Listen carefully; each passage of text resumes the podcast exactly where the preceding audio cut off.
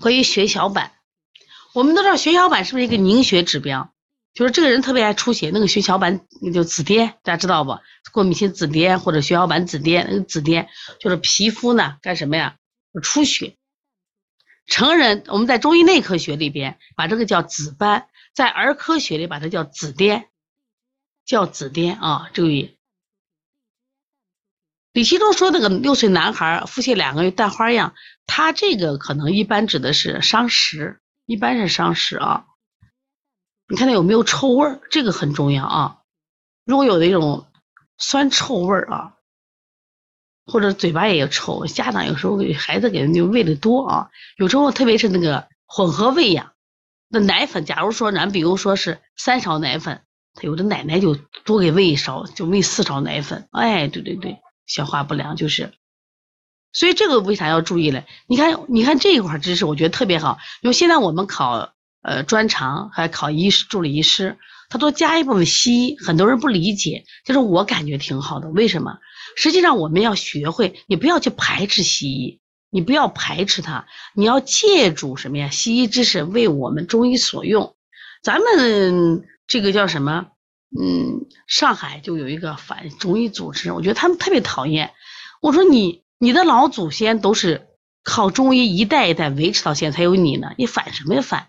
我说你不要反，他们共存，但是我们在共存的过程中，怎么样拿来所用，知道吧？啊，拿来所用，这是非常非常好的，知道吧？啊，那我们现在看血小板，你看有人呃对血小板不理解，那血小板增多它也是病，血小板减少也是病。那我今天还想讲的，在我们临床中，如果过敏的话，就是。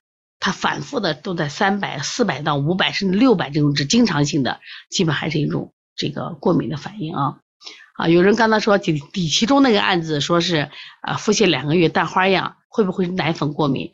那奶粉过敏它有隐血，隐隐血，注意啊！一般的什么叫隐血？就是它出血，肠道出血，肠黏膜脱落出血，它小于五克的，一般这个血可能我们就看不出来，知道吧？就一点点就五克血你就看不来，但是如果它比如出到了三十克，啊，或者是到五十克这种血的话，三十克血的话，它能我们就能看见它变血了，就变血了。所以说一般的淡花样的，它很可能是这个消化不良，但你可以到医院做个便常规检查嘛，看他有没有隐血，有的话基本就是，知道吧？啊，水泥色的便，那你的水泥色指的是绿色吗？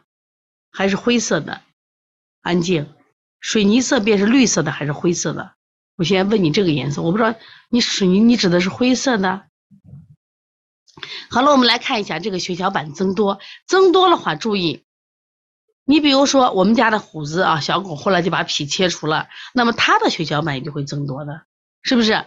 急性大出血或溶血，这是反应性的，就是应急反应，应急反应。原发性的增多，像出现了血小板的增多症、真性红细胞增多症，还有慢性髓细胞白血病、骨髓纤维化早期。注意，现在少年的白血病挺多的，知道吧？少年的白血病挺多的，希望干什么？你要注意的，知道吧？啊。另外，我们再把这个血小板的减少说一下。如果血小板突然少了，它凝血就很差，凝血很差，所以它为啥就会出现这种紫癜呀、紫斑呀？当然，再生障碍性贫血，它也血小板也会少；急性的白血病也会少；急性的放射病、骨髓纤化晚期也会少。还有一种就是破坏性的脾功能亢进呀，血栓性血小板减少呀，还有脾肿大、肝硬化，血小板都会减少啊。那我刚才给说的就是咱们讲的是，如果说，呃，这个血那个血小板异常的增多，你还考虑过敏啊？好了，大家刚刚问了个问题，我说一下水泥色啊。我为啥反复问绿色和啥色呢？如果大便很绿、很绿、很绿、很绿，绿的你就觉得不可思议，那个是什么？属于我们的这个吃母吃奶粉的，奶粉里边含铁量高。现在这个宝妈呀，老给孩子买功能性的奶粉，其实不好。为什么不好呢？也就是说，你老想给他补，他并不缺乏。所以先不要动不动是吃功能性的米粉、功能性的奶粉，对于商家的觉得是个点，是个卖点，但对于孩子不一定接受。一般小孩在半岁之内，他基本上，呃，他这个不会不一般不会贫血的，就是他实际上母乳带给他的这个足够了，就生下来带给他的足，不一定是母乳也足够。但是半岁以后，有的小孩四岁半四四个半月以后，我们逐渐开始补充一些铁，这是要补充的。但是有些奶奶粉里面它的含铁量有点高了，拉的便会是这种可绿可绿的，因为它拉出来还罢了，它一它一到空气中一氧化就是绿的。关于这个大便的水泥色发灰色、灰白色、灰白色，那刚才这个催乳发汗的时候，一般是什么？胆汁不降、肠道不通的一个表现，真的是这样子啊，很正常呀。我们讲这个肝胆病的时候，将来你们在中医内科学里学新生儿里，学儿科里面，儿科里面一上来就学的是黄疸，你发现没？我们在儿推里面推黄疸，部分人能推上，有些地方他们对小儿推拿非常信任，新生儿就报了能推上黄疸，但像我们西安这个地方，基本我都推不上黄疸了。我接的孩子都是一岁多以上，和多是在三岁以上的孩子了。但青岛的孩老师很多老师能推上黄疸，那好有黄疸的孩子，如果胆道不通就是白便、陶土便，他不严重的话可能就是灰便。灰便一般人正常为什么是黄便或棕褐色便？是胆汁染色。如果胆汁不降，就是肝的疏泄不好嘛，胆汁不通嘛。注意是肝分泌胆汁通过胆总管分泌到什么呀？胆囊里边，胆囊里边，明白不啊？对，推过两根下贝贝康，推过两根黄疸，效果出奇到真的是这样。但是就说你这个地方的风气吧，家长让你推，因为那都是新生儿啊。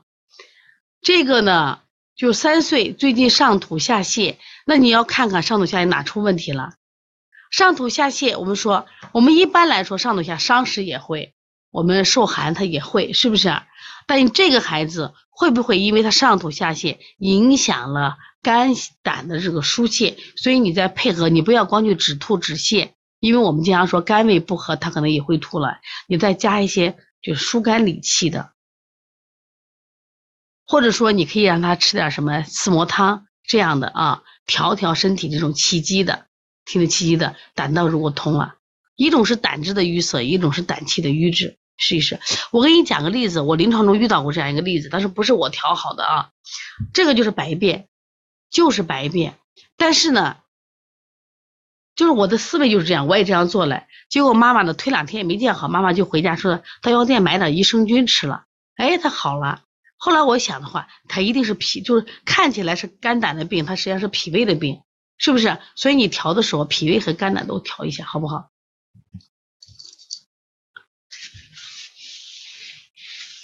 三岁半的孩子每天大便头很横，大便很粗，内热。那首先，你大便很粗的话，它的水分没有了嘛？大便里边的有水分的话，它就不会出现这种情况，明白不？水分不够了啊，这是很重要的啊。来，我们继续看，哎，这是一张化验单，哎，这张化验单没选好啊，这张化验单没选好，这张化验单就是血小板，你不清楚我说就行了啊。这有在批评小编了，他选的是血小板，这个基数很小。呃，只有十六，这是大血小板基数非常，像这种就挺危险的。你就建议啊，他去检查，当当合理值在一百到三百，而这个血小板基数只有十六的时候，它降低很厉害，那你就要建议他，你会看吗？你说你看合理值是一百到三百，而你的血小板是多少呢？只有十六，那你考虑它，你会不会出现了什么？再生障碍性贫血、急性白血病、急性放射病、骨髓纤维化晚期，有没有可能是原发免疫性血小板减少症、脾功能亢进、系统性红斑狼疮？是不是淋巴瘤、血栓性血小板？你对，你知道很危险，你就建议他去好好看看嘛。你如果不懂哎，是不是这个值拿了以后就呀，挺危险，你去看看去，是不是？